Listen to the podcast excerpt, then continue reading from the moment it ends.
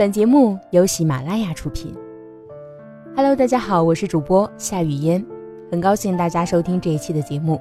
想要查看往期节目文案的听众朋友，可以关注微信公众号“夏雨嫣”，夏天的夏，雨水的雨，姹紫嫣红的嫣。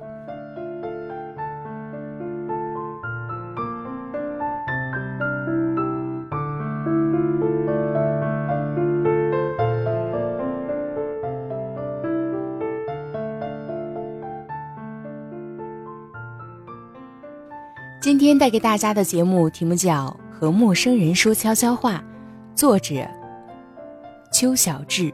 本篇文章摘选自简书。这可能是一种奇妙的体验，不知道你尝过与陌生人吐露过心事吗？我有过两次毫无戒备的情感树洞，明目张胆的耗费双方的时间和精力。第一次是和一位主持人。是他告诉我，要做值得的事。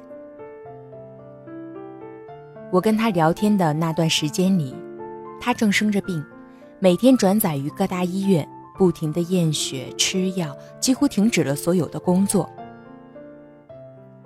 他是梦想的追逐者，十几年都不曾放弃，而当时的他萌生了放弃的念头。我不是梦想的兜售者。可我清楚的知道，每一位梦想朝圣路上的驴子，是多么苦心孤诣又锲而不舍。十几年来，从一个地方奔赴另一个地方，从未质疑，却硬生生被突如其来的病痛阻挡了前进的步伐。由内而发的不甘心，让他整夜整夜睡不着觉，似乎只要一点点撕扯。就能扯断脆弱的神经。反观当时的我，面对着日渐萧条的建筑行业、清闲无聊的工作，自身却存在着极端的不思进取、虚度荒芜，贪恋热闹而不会和自己独处，自以为是的消费着别人对自己的好。我不喜欢那样的自己，也为自己的缺陷感到懊悔和害当我开诚布公与他说起自己的状态时，内心的羞愧愈演愈烈。你看，我们总是对自己保留太高的估算，或是基于某一次垂青和逆袭，却从未意识到自身连资格都没有。微信两端的两个人都在诉说着自己的故事，生活里没有交集的两个人。因为迷失的梦想而交换着各自的密码，企图让对方评估下密码的准确性，才不会让自己孤注一掷没了退路。自那以后，我不敢大张旗鼓说起自己的目标和心愿，种子生根发芽了，由自己照料就好，行胜于言，总是没有错的。第二次是和一位北大的学生，是他告诉我要爱一个值得的人。我们聊的话题很普遍，关于喜欢在结婚里占多大的成分。像这种没有定论的问题，在知乎有一大波答案，甚至是骂战。我俩之所以会讨论这个话题，是因为那时候的热门话题，加上他的好友。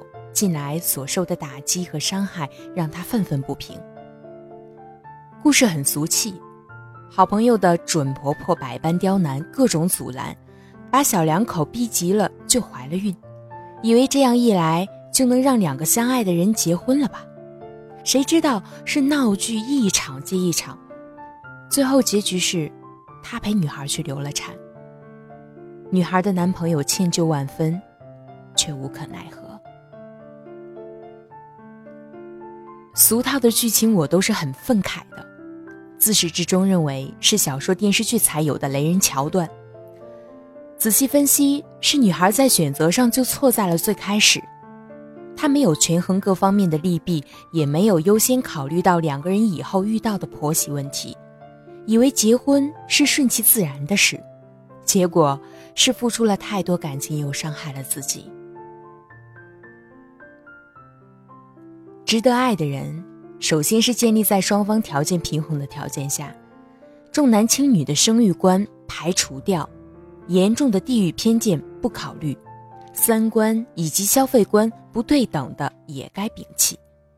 原生家庭的契合程度，然后以荷尔蒙的多巴胺促进相互关系，兴致勃勃地一直玩下去。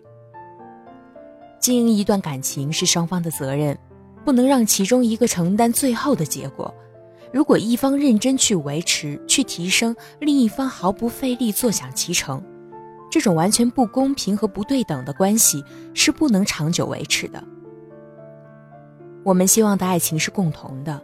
你需要看到我的努力、真心和辛苦，别让我一个人冒险。其实，在现实生活中，与个体产生最多的交集的，应该是我们的亲密关系。但是，有些话我们不能跟他们说，有些事不愿意让他们受伤害。我们更多的选择的是积压在心里，即使亲密关系早已察觉了。真心实意的关心也会迫于无奈不愿开口。情感的宣泄口，顾名思义是让积累的负面情绪倾泻出来。有时候，完全陌生的两个人，没有利害关系，说完就好，不用考虑后果。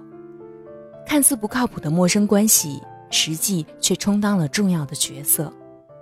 这或许也是心理咨询师存在的真实原因。而他们有更专业的素养和知识来帮助来访者。说句心里话，与陌生人说话带来的清晰思路和不同见解，比预知的要好很多。自己处于一种轻松的状态，不用伪装自己的真实模样，阐述自己的观点和情感需求，用心去分析别人的困惑，倾听别人对自己的问题的解析。两者的关系是在一个平层上的。每个人都该学着去尝试不同的关系赋予的不同的惊喜、慌张、高兴和颓靡。当然，首先要权衡好亲密关系的重要性，别让我失落哦。我是雨嫣，在首都北京，祝你晚安。有温暖的跋涉，也有冰冷的苟且，在回忆的滚烫中，归去来兮。现实狠狠击打着我的胸口，我想说，眼前的我到底是谁？面目全非了，没了最初的样子了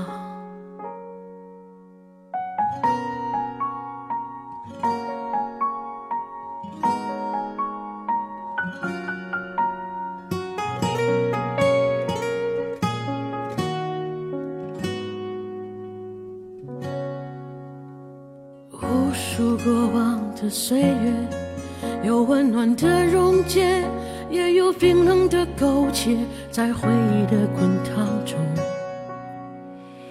归去来兮。现实狠狠击打着我的伤口，我想问眼前的人到底是谁？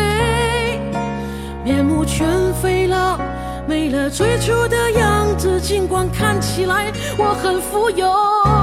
于是我一个人喝酒，一个人唱歌，一个人面对着无聊的生活，一个人买来面具，假装着强悍，笑着跳进人海里。于是我一个人喝酒，一个人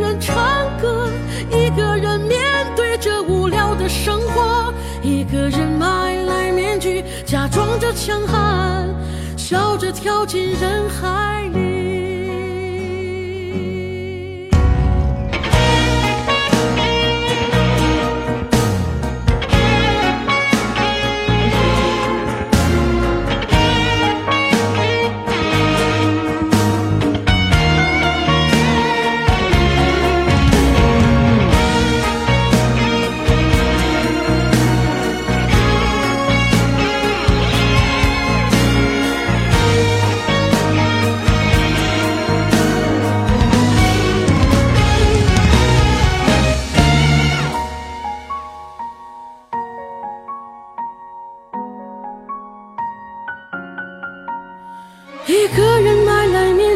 假装着强悍笑着跳进人海。